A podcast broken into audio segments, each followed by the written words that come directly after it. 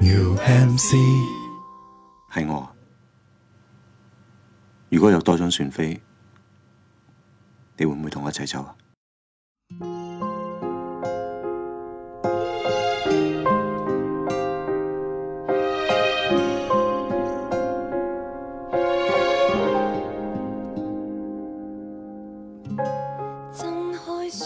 甜不腻，三分去病。这是由宇宙模特公司带来的人间疾症治愈播客，去病三分糖。我是唐医生，一名上海三甲医院的 ICU 医生。本期嘉宾，我请到了我的一个好朋友孙小芳。要么你自己来介绍一下你自己。Hello Hello，我是孙小芳，非著名的影评人，著名的电影爱好者，是糖糖的好朋友。今天和大家一起来聊一下王家卫和上海。讲的这么谦虚的吗？这期的整个缘起呢，就是我跟小芳，我们前几天喝了一个下午茶，就聊到了上海跟一个海派文化，然后我们就觉得上海是一个这么有味道的一座城市，但是好像大家也没有人可以真的说得很明白、很清楚什么是海派文化。因为我们那天也在讲，我们约了一个电台咖啡的一个咖啡馆，就很有上海的一个风情。你说上海的文化就是咖啡嘛？那我觉得肯定是服的。我甚至觉得这是一个我不是很认同的一个梗，当然出自于一个我很不喜欢的人。我们当天其实是聊到，就是仅仅拿咖啡去代表一种生活方式，去来概括上海的一个文化特征，显得稍微有一点点浅啊。哎，对的，对吧但是上海人为什么并没有把这种上海的文化真正很好的表达出来？就是缺乏一个很立得住，或者是嗯持续的涌现出讲述上海的一个很深层文化叙事的一个文化作品，或者是一些什么东西？还是说我我的可能阅读量还是不够？因为你想，上海其实是有《长恨歌》、有《繁花》，然后我小的时候看过那么多的陈丹燕，但是你当时聊到这个话题的时候，我第一反应反而是想到了王家卫电影里的潘迪华。我们俩就觉得当时这个事情就很妙。我们两个上海人，然后我们在聊上海，真正讲到海派文化，讲到上海的时候，我却想到的是潘迪华。尤其是像《花样年华》跟《阿飞正传》，它这两部电影其实是港片嘛，它的背景是设置在香港的。但是潘迪华这两个角色反而是我心目中的一个上海，所以我们两个就干脆打算，哎，就是顺势录一期，然后来聊一聊这个话题，然后就聊一聊王家卫电影里的上海。可能我们有两个上海。嗯。啊，一个上海可能就是是一个就是上海初期作为一个移民城市嗯。怎么形成的，华阳杂处的，当时说起来是和东方巴黎的这样的一个上海嗯。啊，和我们从小经历的经验的啊一个新上海啊可能不太一样，而之前的这个。呃，上海其实更多的其实是体现在了，反而是体现在了香港啊啊，或者甚至台湾啊，嗯啊，包括海外的一些呃这种呃影视或者文学作品里面。嗯，王家卫本身是上海人，他是一九五八年就出生在上海，六三年的时候，那个时候他五岁嘛，然后就以前是住在淮海路上的，然后就是跟着全家移民到了香港。嗯，所以他其实是很清楚，包括他父母在内的一个上海人的一个心态，一直都觉得说，就是一个人，包括尤其是他是个导演，他是个文化工作者，他其实很难逃脱他自己熟悉的一个时代，对吧？是的，是的。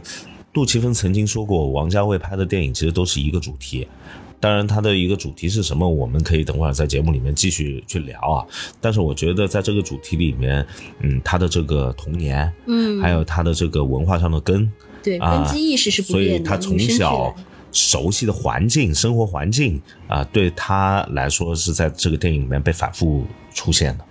对的，我完全认同王 杜琪峰的那一句话，就是每个导演可能有他的特色跟底色在，但是王家卫他这个，因为我们都是十几岁开始看他嘛，我是说我十几岁，我五十几岁的时候看他，就是他的一个底色是完全不变的，他的基调是一样的。可能大家会觉得说啊很文艺啊，或者是他的台词很怎么怎么样，但是其实本质来讲的话，还是他的一个与生俱来一个根基意识是不变的。到了《花样年华》的里面，它其实整个结尾的一个字幕就直接带出来了，就是说追忆消逝的岁月。对他其实里面有一句话，因为我刚拉过片，它里面那句话是说，对对，我要表扬一下孙晓峰，就超级认真。那天我们咖啡馆聊完之后，他就回去很认真的，就是拉了一下这两部片子。对对对，他说除了糖糖刚才说的，就是追忆消失的岁月，他后面还跟了一句，就是这一切美好的时光是再也不会回来了。嗯，就说的的非常直白，其实。那我们来聊一下他这段消逝的岁月。其实这是我非常喜欢的一个时期。就作为一个现在性格 变成这个，怎么说呢？能够造就一个现在今时今日的我，就是在我少女时代看了太多的什么张爱玲啊、亦舒啊、李碧华，就导致我现在 变成现在这个样子。但是他们，我刚刚讲的那些人，包括王家卫，然后又非常爱拍这个时期的一个香港和上海。因为对于王家卫而言，香港和上海是他最爱的两座城市。对我，对我和你而言吧，对吧？对，也是啊，都是的，就很有意思。然后，因为香港本身就是一个移民跟流亡者的城市，那上海其实也是一个移民城市。对。对吧？我们之前其实还有一个本来想聊的主题是想讲说上海作为一个移民城市，然后有很多的故事。其实那天我们分享的故事非常有趣，我们可以聊一聊，盘盘再再传一个局。对，就那天也提到，就是说每一个上海家庭只要是移民过来的，那其实祖上要决定来上海，并且最后能够在上海扎下根啊，在这里繁衍子息啊，其实每个家庭都会有一个挺震撼人心的故事。啊，那天其实我们聊到过这个话题啊，就包括我自己的长辈，他们讲到是怎么样从乡下过来，经历了什么样的点点滴滴的这些惊险的故事，最后才能够留下，才有我们今天在这里坐而论道。对，对于香港的时代，止于战乱时期的一个移民潮，当时日本发动一个侵华战争嘛，所以上海就沦为了我们所谓花样的年华里一座孤岛。对吧？我们前面好多部电影都有讲到孤岛这样一个时期，当时大批的一个政客、文人、商人、艺人，包括难民，都南下移民到了香港避难。那我们之前有过一期，我不知道你有没有听，我跟我 g a m 两个人录的一期，就是香港的一个旅程。七奇一的剧里面就非常非常喜欢聊到上海人，它里面好多好多的上海人和上海话，然后他们讲的也很地道。然后包括我很爱的张爱玲，她用现在的话来讲，就是从一九五零年开始做一个港漂。然后就很妙，因为一九五零年开始，其实香港超过一半的城市人口就是来自于内地的移民。嗯嗯。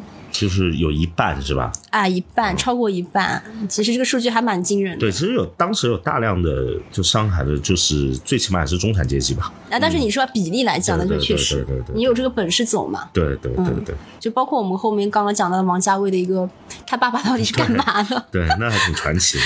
对的，包括据史料记载，其实从日本侵华战争一直到上海沦陷期间，大批的国人南下到了香港。然后，其实一九三六年的时候，当时香港的话，其实人口不足百万的。嗯，然后到了没几年，就是到一九四一年，就一下子激增到了一百六十万。所以说，而且上海的移民其实在其中占了更大的一个比例嘛。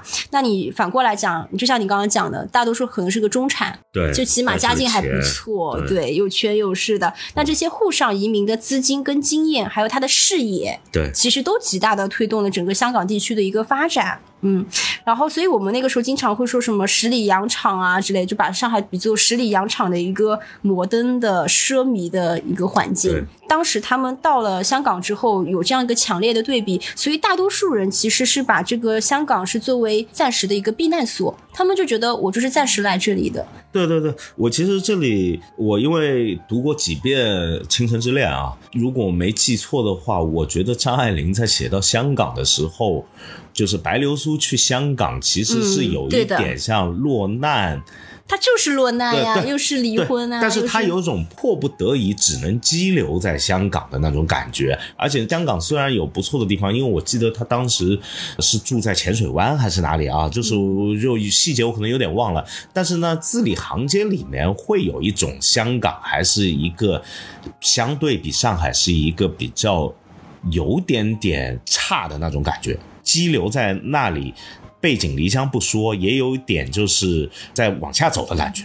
有那么一点，这个跟城市发展也有对对，当时香港肯定对上海人来说是一个，呃，就肯定没有留在本地比较好，因为因为他那个里面也提到上海菜什么的，如果我没记错啊，嗯，就是专门要去一家什么上海饭店里面，因为那里的菜做的更更靠谱一点等等，就你还是能看得出来，就是上海人当时对上海文化可能是一个相对更强势。啊，你在香港吃过上海菜啊？我吃过吧。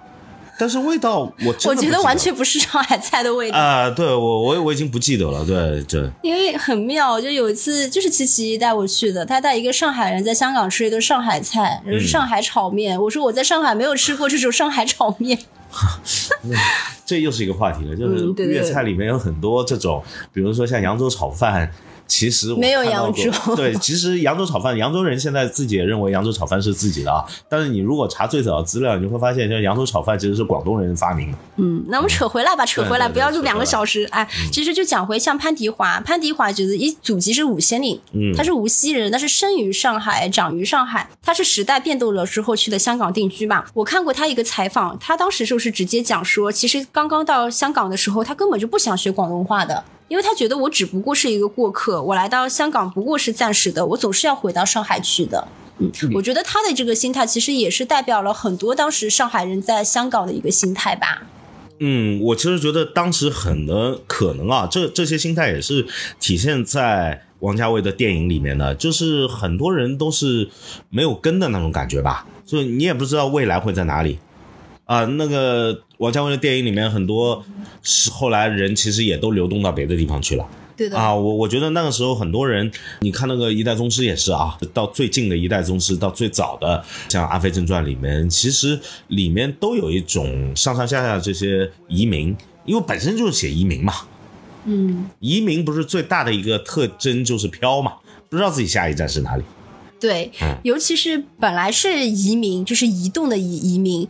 英国最初不是想要试图得到舟山群岛嘛，然后但是他又一直不就是不是很重视香港的一个开发，所以香港从所谓的移民。移动的移的那个移民，一下子就变成了遗落的、遗失的那个移民。移民对对的，这样一个谐音的一个变化，但是其实我觉得是造成构，其实我觉得是构成了香港一个社会思潮的一个底层的基因。嗯其实就是你刚刚讲的这种漂泊感、无根感，从移民变成了一个移民。嗯嗯，所以我们一直说香港是一座商城，不，梁朝伟有部电影叫《商城》吗？嗯对吧？它就是一座流动的商城，尤其是当时南移的电影人、艺人、文人，将他内心深处的这种所谓的流离的、不安的这种心绪，就是投射到作品里面去。对对对，我我怀疑其实这些人刚开始在香港的时候，其实没有那么强的归属感的。那就是摆明了没有这么强的对归属感的。对对对，嗯，就不仅是他们了，包括金庸也是的。哎，对的，啊，他们其实都是到香港以后，就是他们和那个本地的文化的这种认同感，我觉得没有那么强。嗯啊，但是经过了几十年以后，其实他们那种就，尤其到王家卫这一代，甚至在后面，对香港的这种认同感就建立起来了，就是稳固的建立起来。但是那种差异性，北方的文化的啊、或者说内地的文化啊、到香港的这种啊、没有归属感的东西，我是觉得其实也是体现在王家卫的电影里的。哎，对的。再讲回当时的一个香港电影，其实就是有这种南移的上海人撑起来的。嗯、是的，是的，哎，尤其我也是后面长大之后回望才发现，其实当时有很多的国语片，嗯，就是的，是国语和粤语是平分秋色的。嗯，包括很多古装片啊，我小时候都看过，像那个屈原呐、就他们拍了很多这种古装片嗯，啊，还有生活片，就是邵氏吗？应该是邵氏的，应该是邵氏啊。然后金庸当编剧写过什么《王老虎抢亲》啊，还有包括什么《七十二家房客》，《七十二家啊，房客其》实七十二家房客就是典型的上海故事。对对对对对，他好像做了一些本土化的，对的，对的，对啊的，对的。对的但是他底子里面其实挺上海的啊。嗯，因为刚刚讲到邵氏嘛，因为邵逸夫，我们讲娱乐教父，他嗯其实本身就是将上海的一个娱乐模式，他整个迁移到了香港嘛，啊，对对对吧？对嗯，讲到这里就呼应刚才我也提到了，就是张爱玲写《倾城之恋》的时候，你很明显的感觉白流苏从某种程度上来说，心态里面其实是有点俯视香港的。啊，那也是因为上海在包括电影啊也好，文艺也好，大量的人才其实都是后来去移到香港的。然后呢，在移到香港之后，他们其实一开始并没有把香港当成一个最终的归程啊啊，最终的一个归宿。虽然后来很多人其实就是逐渐的在当地融合了，但是呢，也能够理解他们去香港以后所面临的这种啊、心态上的、文化上的碰撞等等各方面啊、尤其是可能会有自己缺乏自己的一种啊、归属感，这种真的都会投射在比如说王家卫的电影里面。你本身其实讲归属者感这个三个字，我觉得哪怕是谈恋爱也好，你不可能刚刚跟这个人在一起的时候就有归属感，这是绝对不可能的。那更何况是一座城市呢？对对对对啊啊，那其实像张爱玲的话，就像你讲的《倾城之恋》，它其实讲的是从上海到香港的故事，然后还有就是生活在香港的上海人的故事，像茉莉香片、心经，对吧？还有。在香港的本土或者异国居民的故事，《第二炉香》，但是《第二炉香》在我心目中是个恐怖故事，是鬼故事。这个我们觉得以后也可以开个张爱玲系列。嗯对我们之前还讲过，张爱玲写上海男人也很有趣，因为像我认识的孙小芳就很典型，我觉得你就是张爱玲笔下吐槽的各种好的、坏点、优点、缺点你都有。我们觉得也可以开一期，包括张爱玲其实写过很多喜剧作品，就有个南北系列，什么南北一家亲啊，南北喜相逢，嗯，南北喜相逢也是在六十年代创造了很多的这样子展现香港移民混居、混音、混杂的一些市井生活的一些作品，我觉得都是有所体现的啦。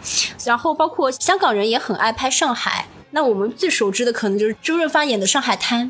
对，当然我，我其实我这个年纪看的《上海滩》已经是黄秋生版本了，就是他演的还不是许许文强。那我不知道你有没有看过有一个张国荣，那我当然看过了，那个版本你看过是吧？我当然看过了。嗯，OK，对，嗯，那也不那是个电影版，对，对，那是电影版《宁静》。哎，对，嗯。但反反正那部也是一个，就它实景也都在上海拍嘛，对对对，啊，包括你说你那个周星驰的功夫里面也很浓郁的对啊，还有街景啊什么的都上海的，对的，然后还有很典型的就是徐克的《上海之夜》，这是很典型的。但是这部电影在徐克电影里没有那么知名，嗯，对吧？所以说，上海和香港这两座城市在二十世纪的一个文学也好，电影里也好，其实它有一个双生关系的。包括我不知道你有没有看过李欧范写的《上海摩登》，它有一个系列，我嗯也是年少的时候看的，非常喜欢。它就是直接讲了上海跟香港两个城市之间的有一个双城的一个共鸣，就是说我们有一个都市的一个空间印象。对，而在王家卫的电影里面，香港以上海为一个镜像，然后来寻找这种历史的依托也好，主体结构也好，其实我觉得就显得更加的明显了。嗯因为他身上的那种上海的情怀是格外的浓郁，是写在脸上、刻在额头上的，不是那种隐喻式的。对，因为里面呢发生了很多主体，很多人物本身就是上海人，哎，对的，在香港的上海人，是，然后王家卫也是自己有讲过说，我看他好几个采访，我我我这次的功课去看了很多的采访，王家卫特别钟情两个特定的都市和时代吧。一个二十世纪三四十年代的上海，还有就是六十年代的香港。所以你看，我们这次主要要聊的一个像《花样年华》嘛，它的一个场景设置基本上就是三十年代的上海，还有就是六十年代的香港的一个结合。嗯，嗯，这是王家卫自己讲过的一个原话，就是他最希望拍的，其实就是在六十年代的香港来拍摄出一个四十年代的上海。对，然后这个就是讲到了我们所谓的王家卫二十世纪六十年代三部曲，就是《阿飞正传》《花样年华》还有《二零四六》。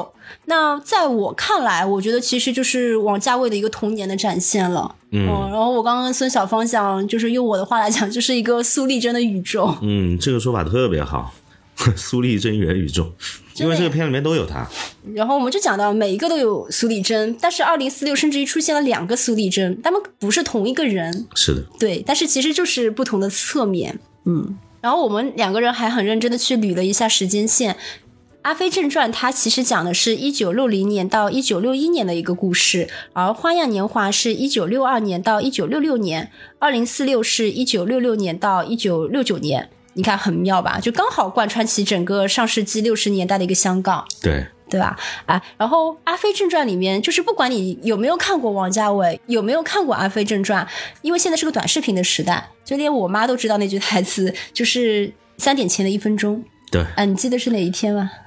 我记得是一九六零年四月十六号，哦，牛逼！因为你刚刚拉过片。对对对对，嗯其实王家卫原计划是想要把《阿飞正传》分成两个部分的。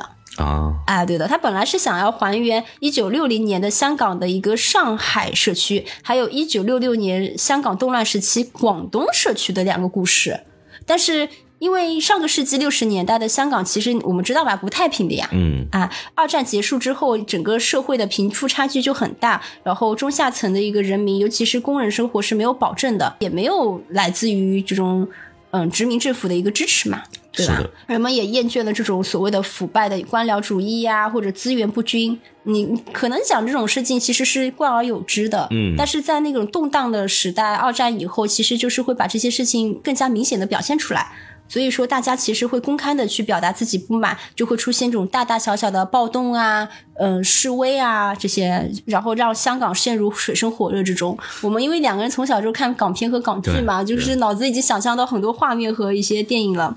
其实这里拿一个，我们把视野再放大一点啊，就其实全球 二十世纪六十年代都是一个挺红与黑的时代吧，或者说火热的时代吧。我我觉得就是在不管是美国还是法国，嗯啊、包括香港，其实都面临着一个年轻人特别热火朝天，都在出去要去展示自己青春的这样的时代，然后特别不安稳啊，某种程度上特别不安稳。这个其实一定是给王家卫啊。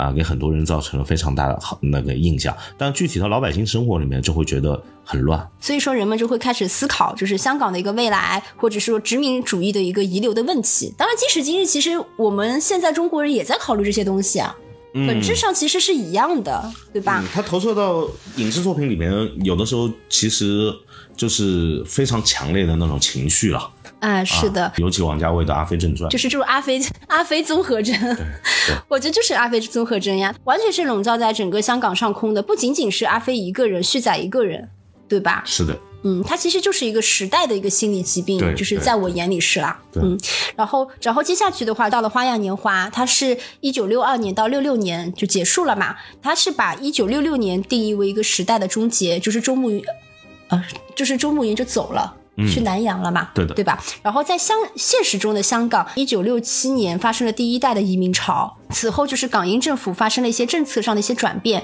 然后香港整个本土的一个文化精神其实就正式的成型了。啊，其实你知道吧？就是《花样年华》其实本身是打算讲述周慕云跟苏丽珍她一九六二到一九七二这十年里面的一个情感沧桑的。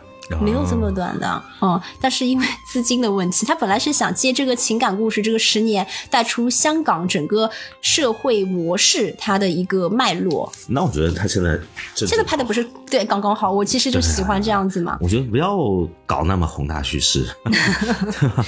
就是你你那个野心这么大，然后拍出来不一定就特别好。我其实觉得王家卫把这一段结构拍得非常完美了，我已经感觉。我也是，我们包括刚刚简单的在录节目之前拉了二十分钟的片嘛，嗯真的是每一个镜头是完美的，每一个情绪都丝丝入扣。对，我们后面其实会讲到旗袍什么的，我们觉得整个结构都是工整的。一九九八年的时候就出现了亚洲金融危机嘛，这个大家都知道，然后就是打断了整个影片的一个拍摄的计划，所以王家卫就让周慕云在一九六六年的时候。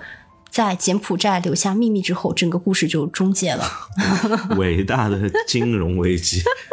是的，这个又是一个主题了。啊，其实这个时候我们刚刚就在讨论我们《花样年华》里的名台词：“如果我多一张船票，你会不会跟我一起走？”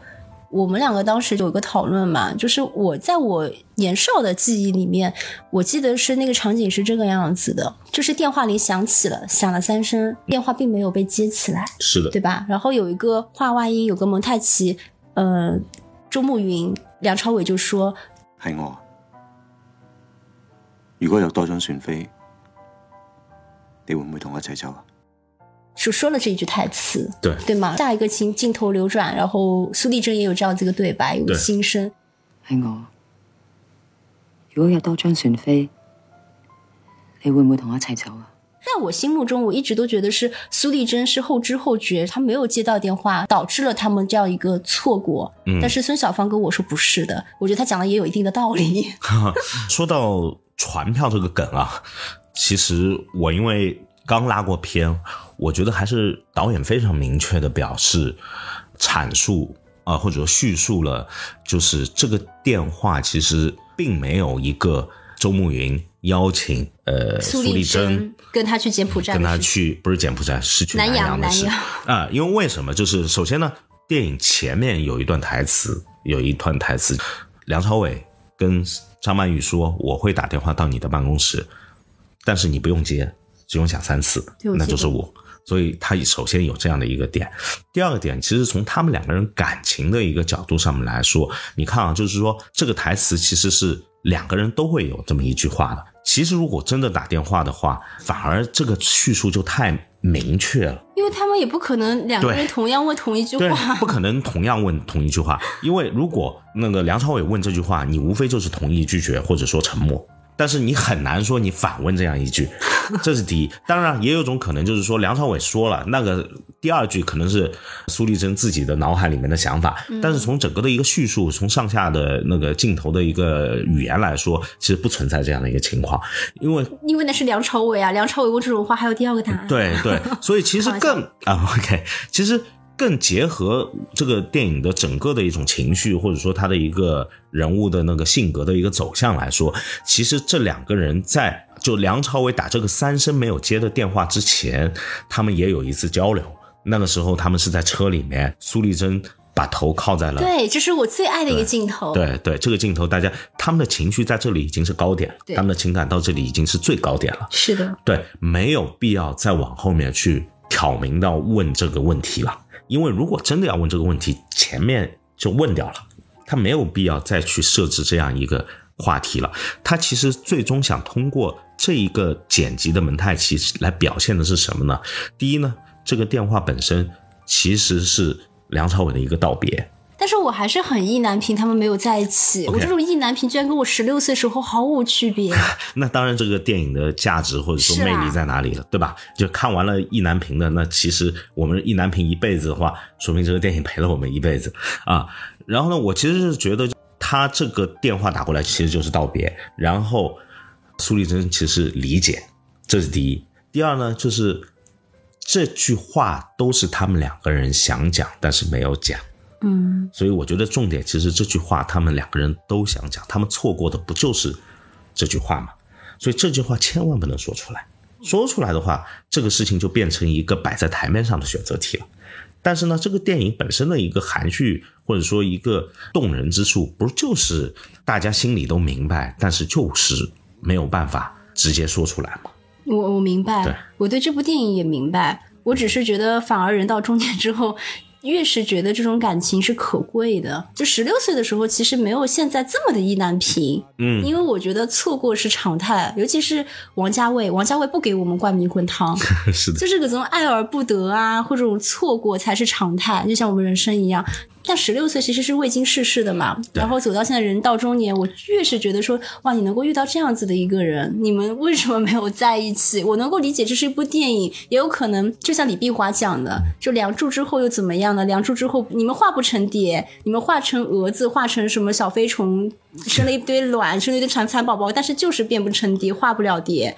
嗯对，对吧？但是问题是在我人到中年之后，我反而会觉得说，你们为什么不试一试？不是我真正的人到中年的是我啊，我我觉得应该来补充一下你的这个话，我特别理解你讲的这句话。我其实觉得就是呃，所有的好的电影或者说小说也好，里面很重要打动人的一点，其实可能是命运的不确定性和命运的不可掌握性。啊，甚至某种程度上来说，它是必然会走向一个呃比较消极的一面，所以它其实是最动人的。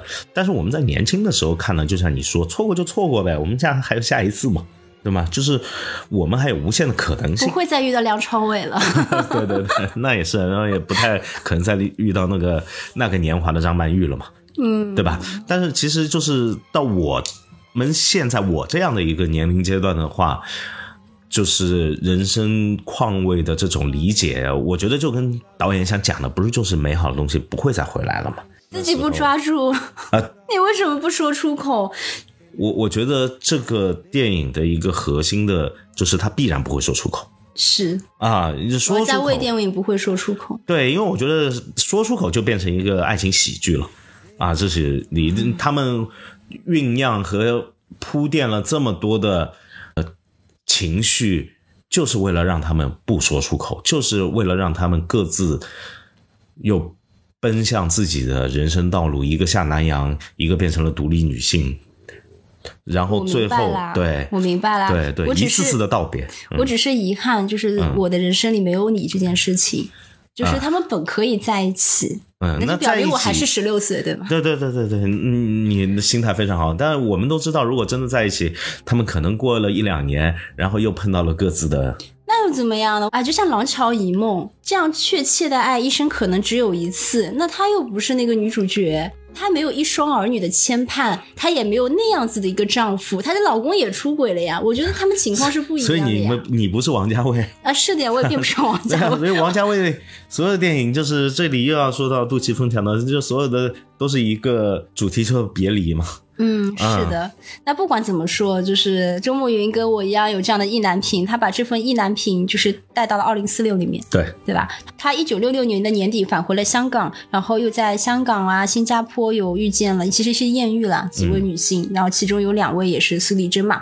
其实这些女孩子的身上都是有苏丽珍不同的一些侧面，当然其实表现的也是她的一个幻想和境遇吧，嗯哼，对吧？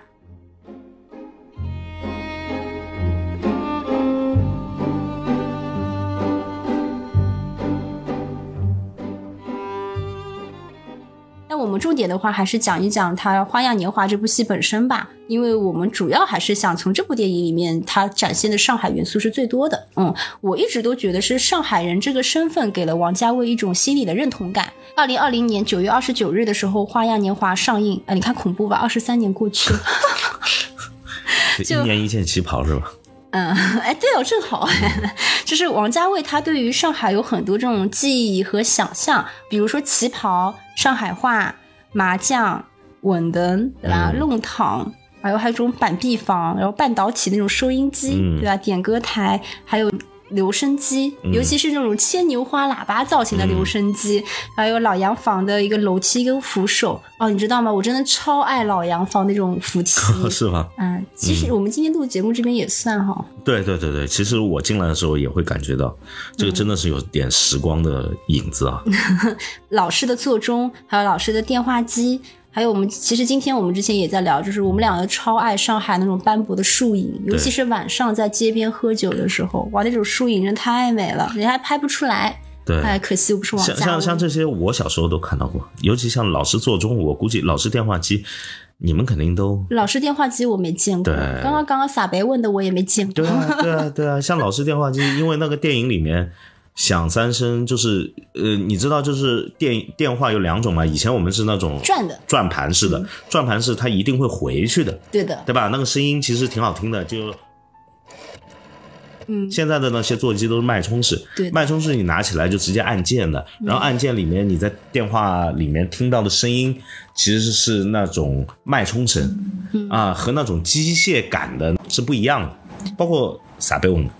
对。的，嗯撒白问的我也没有见过。呃，我我我见过，我作为一个亲历者，就感觉自己像个博物馆啊。我可以简单说一下，啊、什什么叫撒杯？就是普通话，其实就是柴火了。那其实柴板馄饨以前其实就是小贩会挑着一个馄饨担子啊，然后呢走街串巷。然后呢，谁家如果要这个馄饨的时候呢，就出来跟他一说，他就会把担子放下来，然后呢，把那个炉子给再重新烧热啊，他就会拿柴板来引火啊，所以呢，他会准备很多柴板去烧馄饨，嗯啊，所以那个柴板馄饨的意思就是他是拿这个走街串巷的馄饨蛋，直接拿柴板作为燃料烧的这个馄饨。那现在为什么不会再有了呢？因为也很简单，以前。对，以前都是走街串巷的一个前提，就是它都是呃弄堂嘛，弄堂是没有像现在社区的围墙的。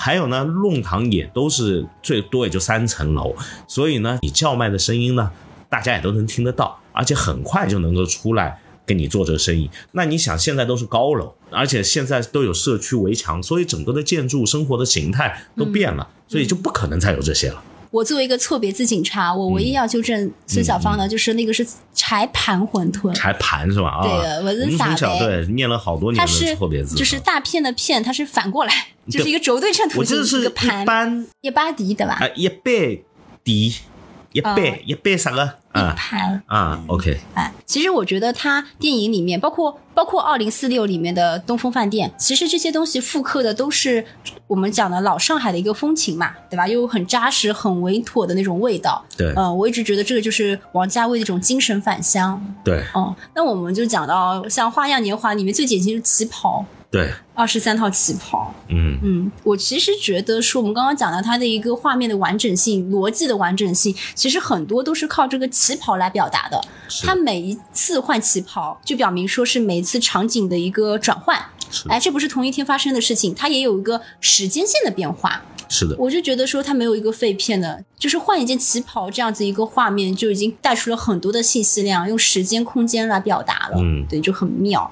嗯，然后也恰如其分的去表达了苏丽珍的一个内心，对吧？是的，嗯，我我其实觉得旗袍在这个电影里面，它除了像刚才糖糖说的这些，呃，它的在电影叙事当中的一些作用以外，我觉得它本身也是《花样年华》的一个时光的一个标签了，就美丽的标签啊，它就代表着所谓的一个《花样年华》最具象的一个一个视觉上的一个点。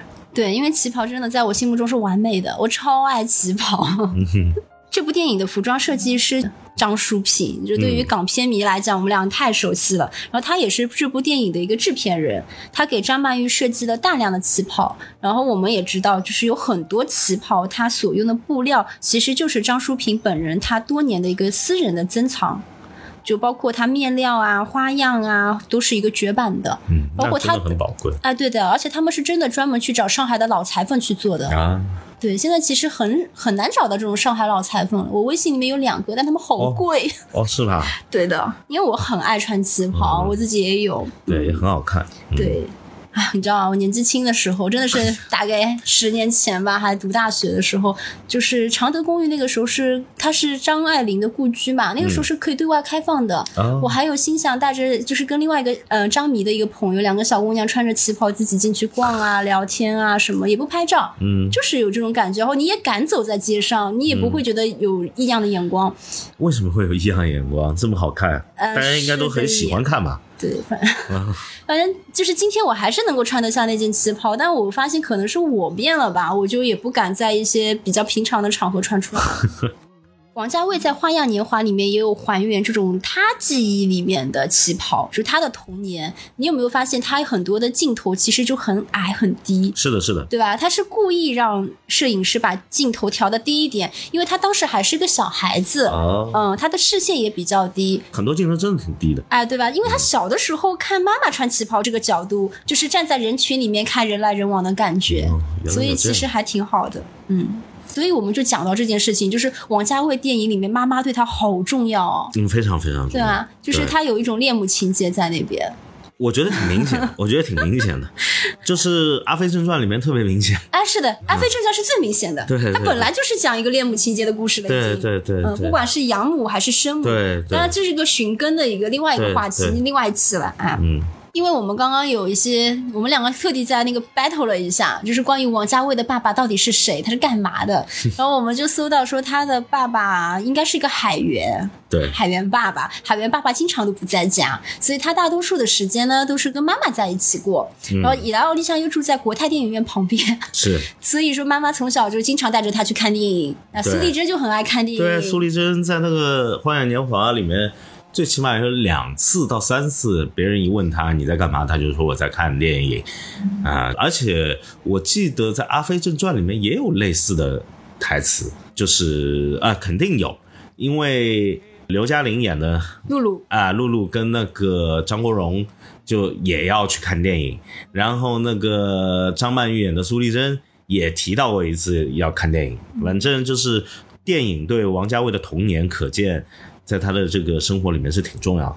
对，另外就是也提到王家卫的父亲的职业啊，我觉得海员可能是挺可信的啊，因为王家卫的 对《阿飞正传》也好，或者那个潘迪华演的那个角色里面，基本上你是看不到男主人的啊，就其实没有男主人缺失嘛。啊。可以想象，就是王家卫小时候的印象里面，他的妈妈一定是有一个上海人的社交圈啊，而且呢，在他面前里面，在他心里面留下比较深的印象的，可能包括旗袍、烫头发、下午茶、打麻将。用户画下来，对对对，就这些，在他内心里面印象是非常深、非常深的。嗯，其实有点像蔡康永的妈妈也在这样子嗯干，就是像那个《色戒》里面柳毅太太。对对对啊，当然阶级可能会有差别啦，但是生活形态差不多也是如此了。对他父亲的形象，你基本上找不到。海源嘛，是，但是反过来讲，其实因为海源爸爸的这样一个身份，所以他们家全家移民的话，显得可信度更高了。对对对对，在那个年代里面，能够全家去香港，确实也不是那么容易的。嗯，还有就是上海菜，其实像馄饨就很上海。对，哎，但是其实其实香港叫云吞，然后上海叫馄饨，然后四川那边可能叫抄手，其实本质上是的同一种东西，但是他们馅料啊、皮啊，其实还是不一样的。是是是是是 味道也不太一样了。哎，味道也不一样，因为口味就不一样的。对，像我们上海人基本上就时不时家里会自己和馅，尤其是买荠菜，对然后自己包。但是我们上海人好像我的童年印象里面是没有从来没有擀过馄饨皮的。反正我从小也没有看到过自己擀馄饨皮，因为馄饨皮好像都是切面店里面现成的，而且我。有点忘了是在哪里看到，就是好像以前，呃，包括老上海，他好像也没有听说过擀馄饨皮，也都是切面店里面买啊。但是你说那个广东的，起码福建的那些就是馄饨啊，他们也叫云吞或者之类的吧？他们叫云吞它好像是有很多燕皮啊什么的，是是要自己去擀的。嗯嗯然后王家卫还自己不能说我，嗯我已经在自我管理了。嗯在《花样年华》里面，王家卫还自己写了一个上海的菜谱，然后真的找了上海的老太太来煮。嗯，其实他的上海怎么说啊？笔记啊，逼鸡啊！哎啊呦，怎么办？学了舅舅的上海话。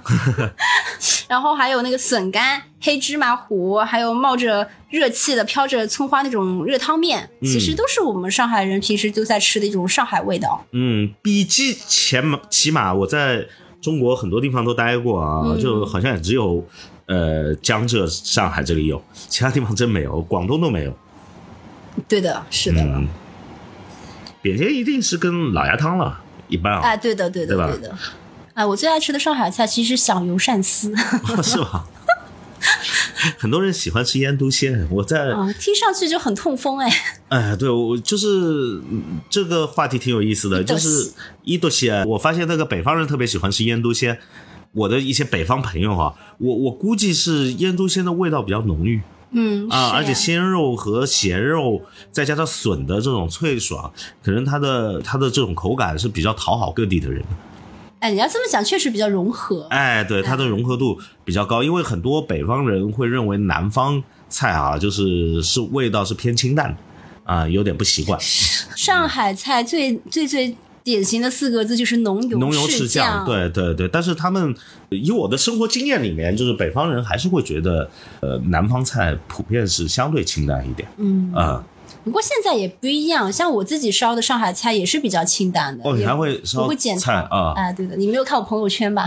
我可能还没有看到这一块，我就看到毛笔，这书法家我是知道的啊，影评家、书法家我是知道的。啊，在王家卫电影里面还有一个很重要的元素就是上海话。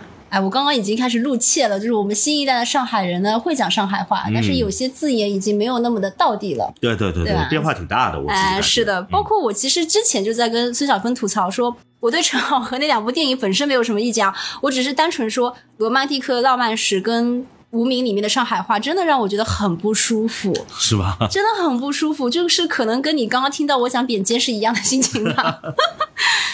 啊，包括很妙的是，《阿飞正传》的片名“阿飞”其实也是上海话呀，对对对吧？对对，阿飞，阿飞，哎，哎，它源自于十九世纪末二十年代初的一个上海，觉得刚刚就是洋泾浜英语吧？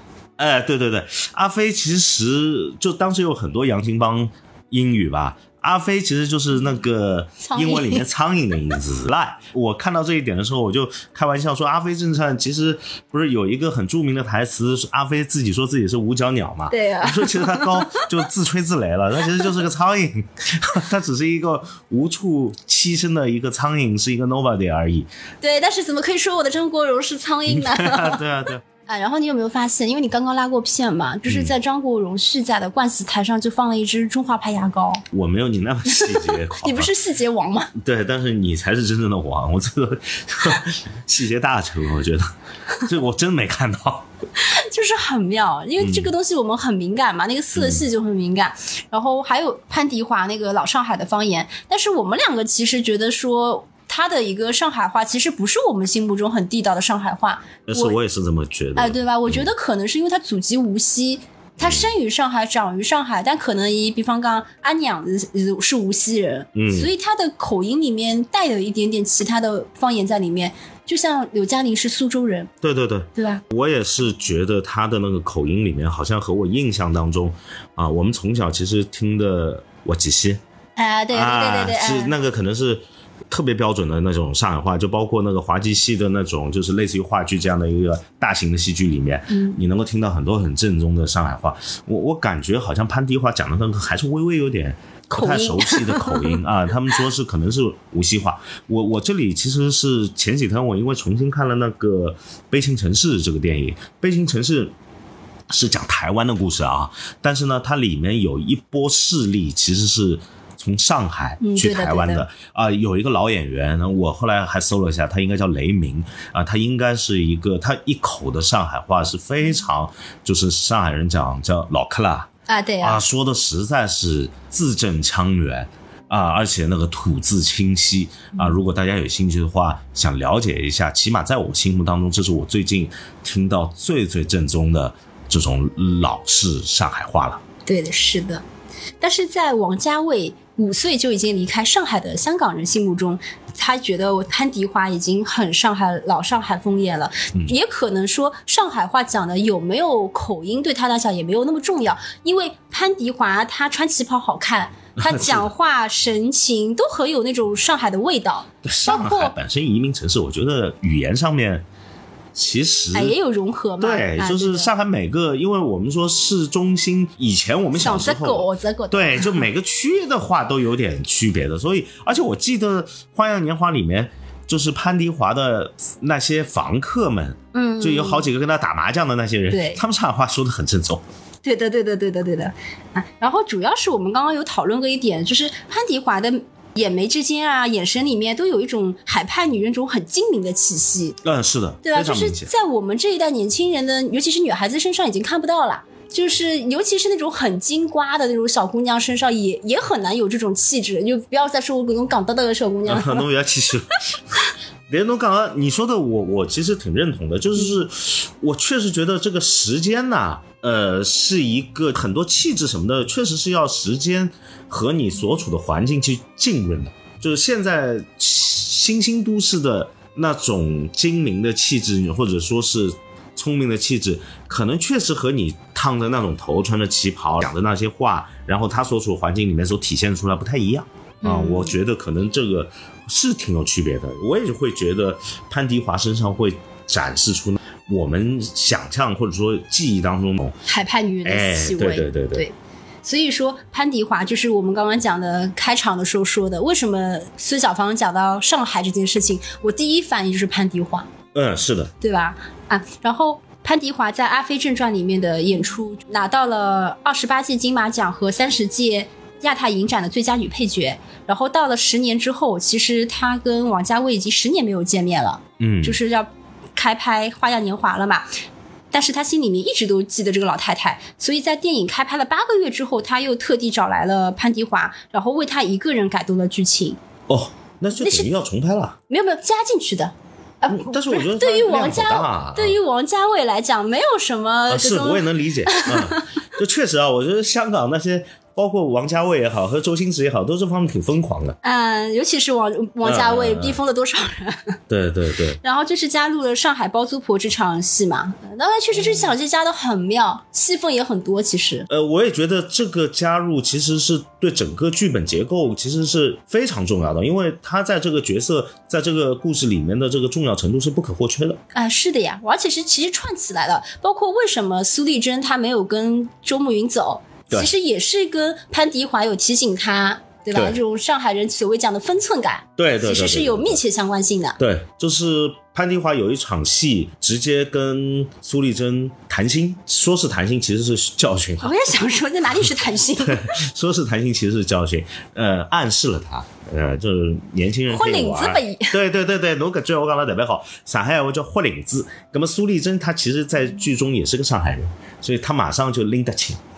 啊，这可能就是你刚才也提到上海人特有的那种人际社交里面的所谓的边界感、分寸感，嗯那种微妙的这种东西啊。对的，是的，对，但是苏丽珍后来也因为 get 到这一些以后，包括周慕云他们最后之所以最后没有在一起，呃，起码在苏丽珍这一块其实是很在意嗯，这种人情社交关系的。他都走去南洋了，还管他们干嘛？当然，这是我，这是 二十一世纪的我。对对，你是二十一世纪的呃上海少女的想法，就主要是老公已经出轨了，对吧？然后碰到你还是梁朝伟。那个年代人跟我们不一样。还有一件事情，我觉得很微妙，因为我们两个小时候看各种电影吧，就是比如说一个人讲中文，一个人讲日语，他们畅通无阻的交流，你会觉得很怪，对对吧？中文加英文畅通无阻也很怪。我喊你两个电话都吵起来。哦，差点叫着了。啊，那么好，我这说我是去现在了。哎哟，喂，大家上海人嘛。但是在《花样年华》里面，张曼玉讲粤语，潘迪华讲上海话，但是他们就很顺畅哎。水乳交融的感觉。对，然后我后怀疑当时香港真的是这样。确实确实确实，包括我自己去香港，我说实话啊，我我不知道是不是我个人的问题，但是我是真的从来没有遇到过被香港人歧视，因为语言的问题被歧视，哪怕我当时还不会讲粤语的时候，我讲国语的时候，或者是我粤语讲的超烂的时候，都还是遇到的都是善待。我特别喜欢的还有一个意象，就是我们刚刚讲的，一定是牵牛花喇叭造型的这种老式的留声机。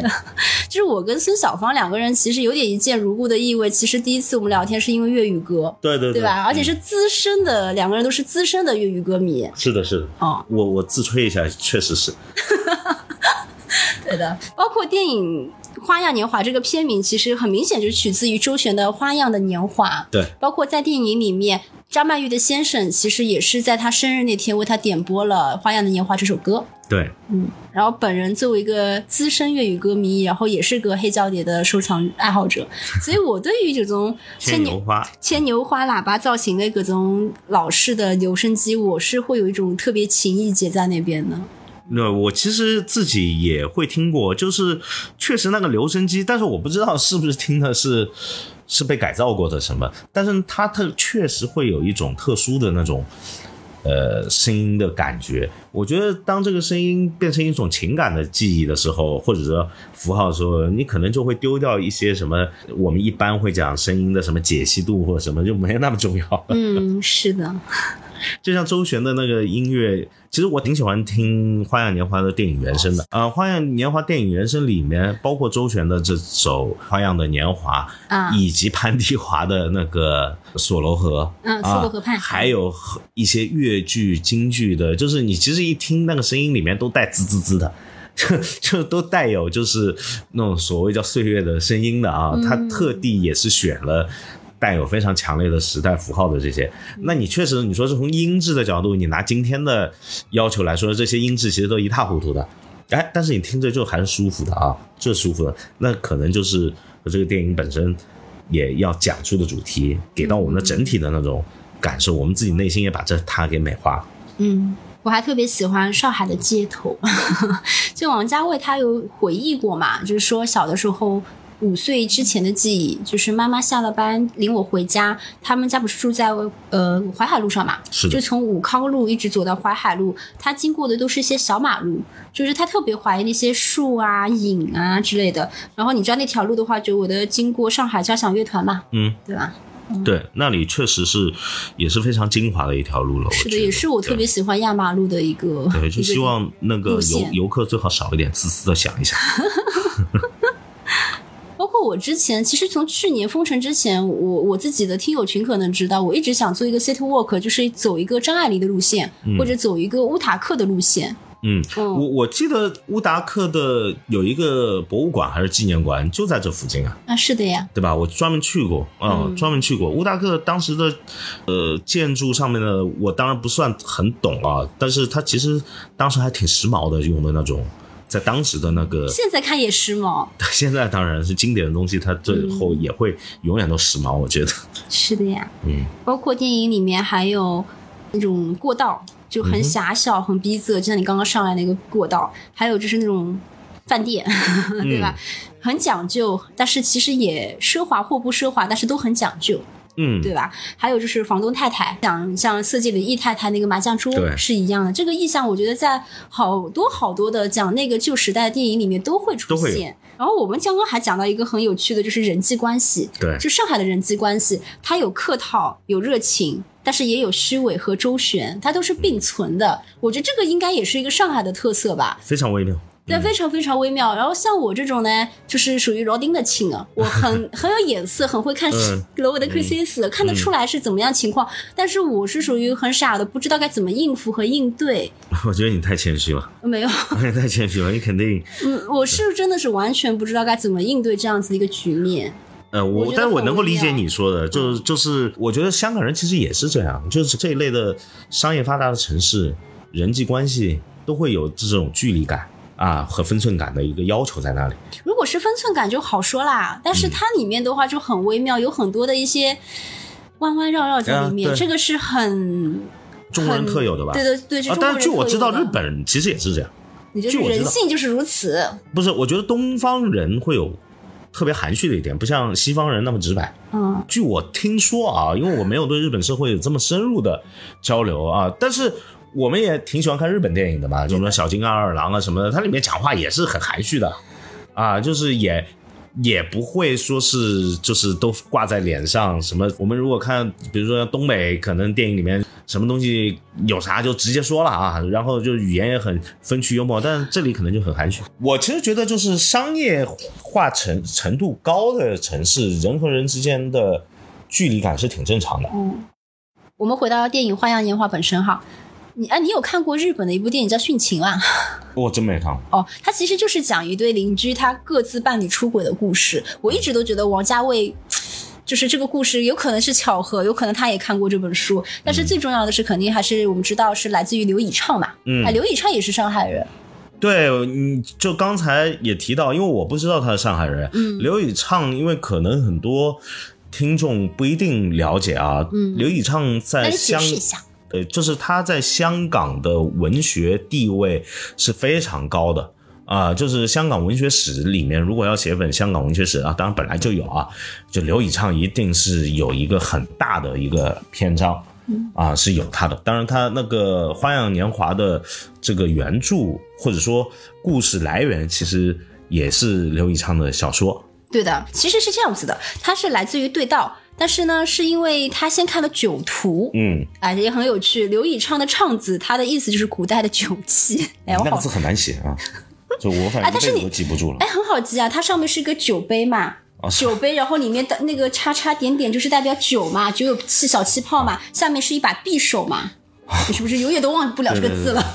因为我写书法，所以我对这种东西特别敏感。好吧，好吧，当时王家卫就看了刘以畅写的小说叫《酒徒》，于是特地去香港文学杂志社拜访了刘以畅。刘以畅呢也很喜欢他，就送给他一本书，叫做《对道》。王家卫就一口气读完了，并且对这个对道也是深深的折服嘛。然后我们就看到了《花样年华》这样子一个故事。所以说，你其实到了二零一三年的时候，当时刘以畅都已经九十五岁了。他还在跟采访里面说：“哎呀，他们拍戏的时候还曾经让我去看看来，去片场看一看。其实就是想让梁朝伟看一看他饰演的刘以畅本人是什么样子。是这样。所以我们可以看到嘛，《花样年华》里面其实揉杂了有酒徒，有对道。在《花样年华》里面，周慕云是一个南下的小说家嘛，靠着给报社写武侠小说谋生，这个身份其实就是取材于酒徒。其实这个也很有趣，就是武侠小说电影里面是苏丽珍也喜欢看武侠小说，对对对，那说到这个话题，其实稍微展开一下，就是从五十年代初啊，最早是梁羽生呃写了一本那个《龙虎斗精华》开始啊，到后来金庸写武侠小说，嗯。啊，这个还算是有一定靠谱的一个历史背景的，因为当时香港很多报纸就是靠武侠小说来提高销量的，啊，金庸就是这么做的。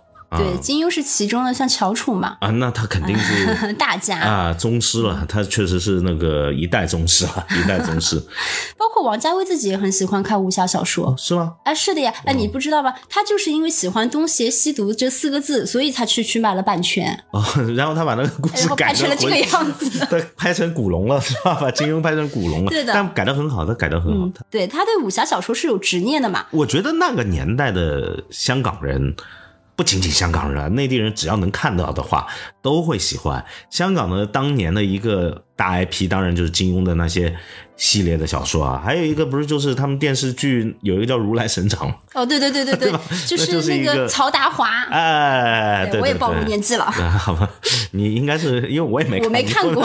所以但我我很难不知道。我但我专门因为我挺喜欢周星驰的功夫的嘛，我后来因为嗯是是专门去看了一下那个《如来神掌》的很多那些内容，就是他拍了无数集，然后嗯。呢，里面的特效就我们今天看就五分钱特效，但是有一种特别有趣的风味嘛，有一种特别有我是趣的风味。因为难兄难弟知道。啊、但反正就是如来神掌也是，就是当时武侠基本上是香港人的独具意义的一个通俗文学对了。对对，包括我不是之前跟你讲过嘛，就是我爸爸不是在附近那边开了一嗯家十年的书店，然后我们专门有一个角落专门是是武侠小说。对对对，武侠小说是等等，确实是承载了就是华人嘛整体的一个当东方吧，我觉得整个东方对对都是，包括日本，整个东亚来讲都有。它是一种，就是东方的一种极致的乌托邦的文学方式，有放逐啊，有逃避啊，有快意恩仇啊，嗯对吧？，武侠小说确实本身也值得聊一聊。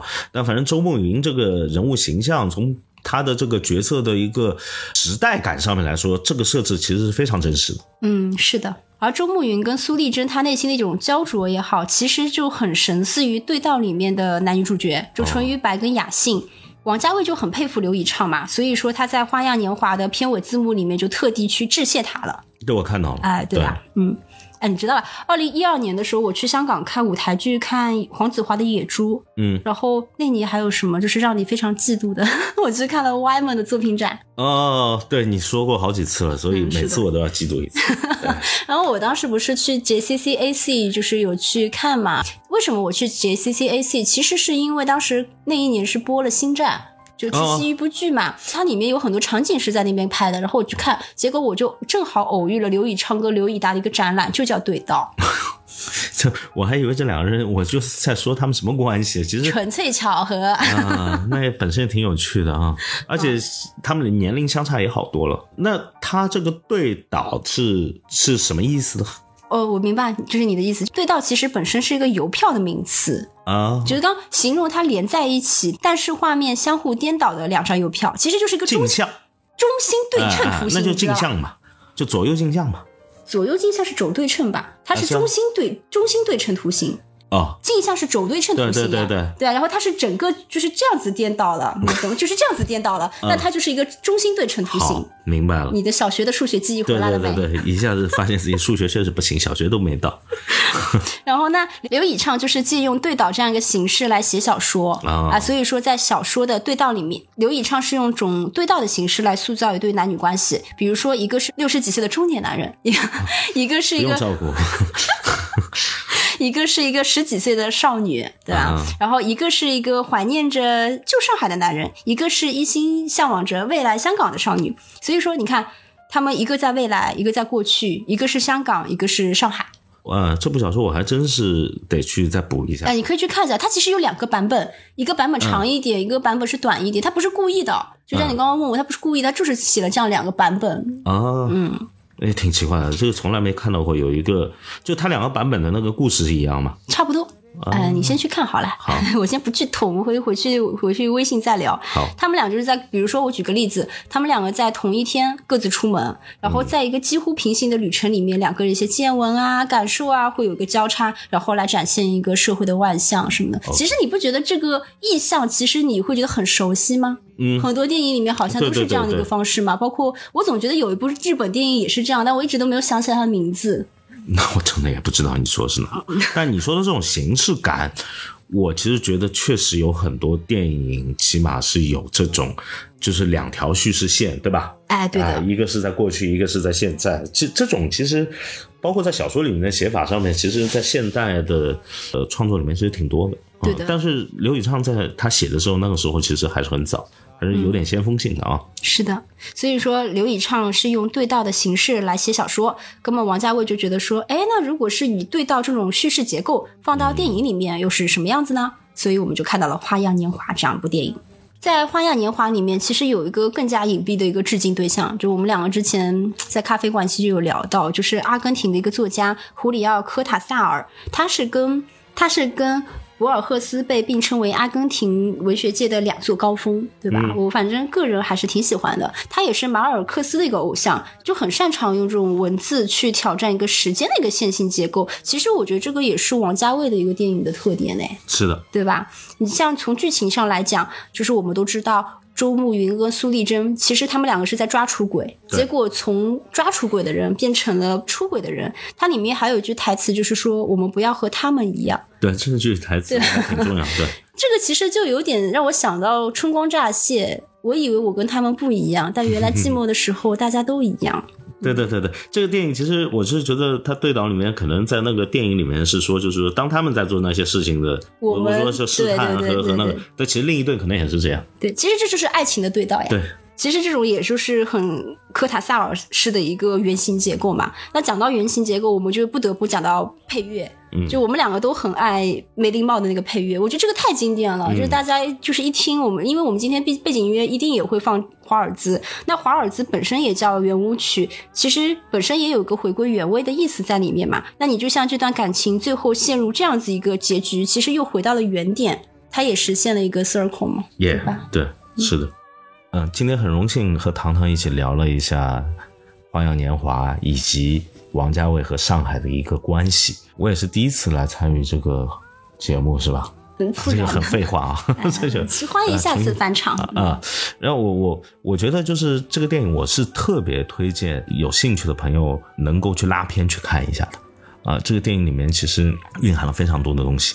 当我经历过很多东西，呃，阅历比较多的时候，我其实是比较能够更深刻的理解他在电影里面是说啊，最美好的东西都已经消失，再也回不回来的这样的一种感受的。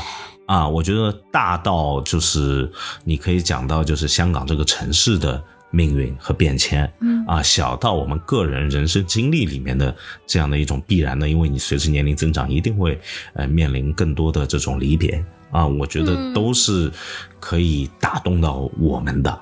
啊，所以今天还真是挺高兴的，能够和你一起聊聊王家卫。我希望就是呃，有很多的朋友听完这个以后，反正看过的呢就再看看啊，然后没有看过呢，啊，最好也再去看一看，也可以去看看，一定会有收获，一定会有得到很美好的一种呃享受吧。是的，是的。墓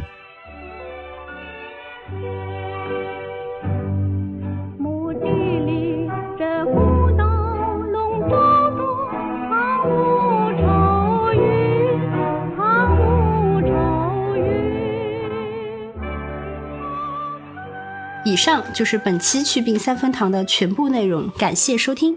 另外，你在小宇宙、QQ 音乐、网易云音乐、汽水、Apple Podcasts、Spotify、喜马拉雅搜索“去病三分堂”也都可以找到我们。希望大家多多订阅、收听，支持我们。以上，也欢迎大家添加小助理“去病三分堂”小助理，加入三分堂的听友群哟。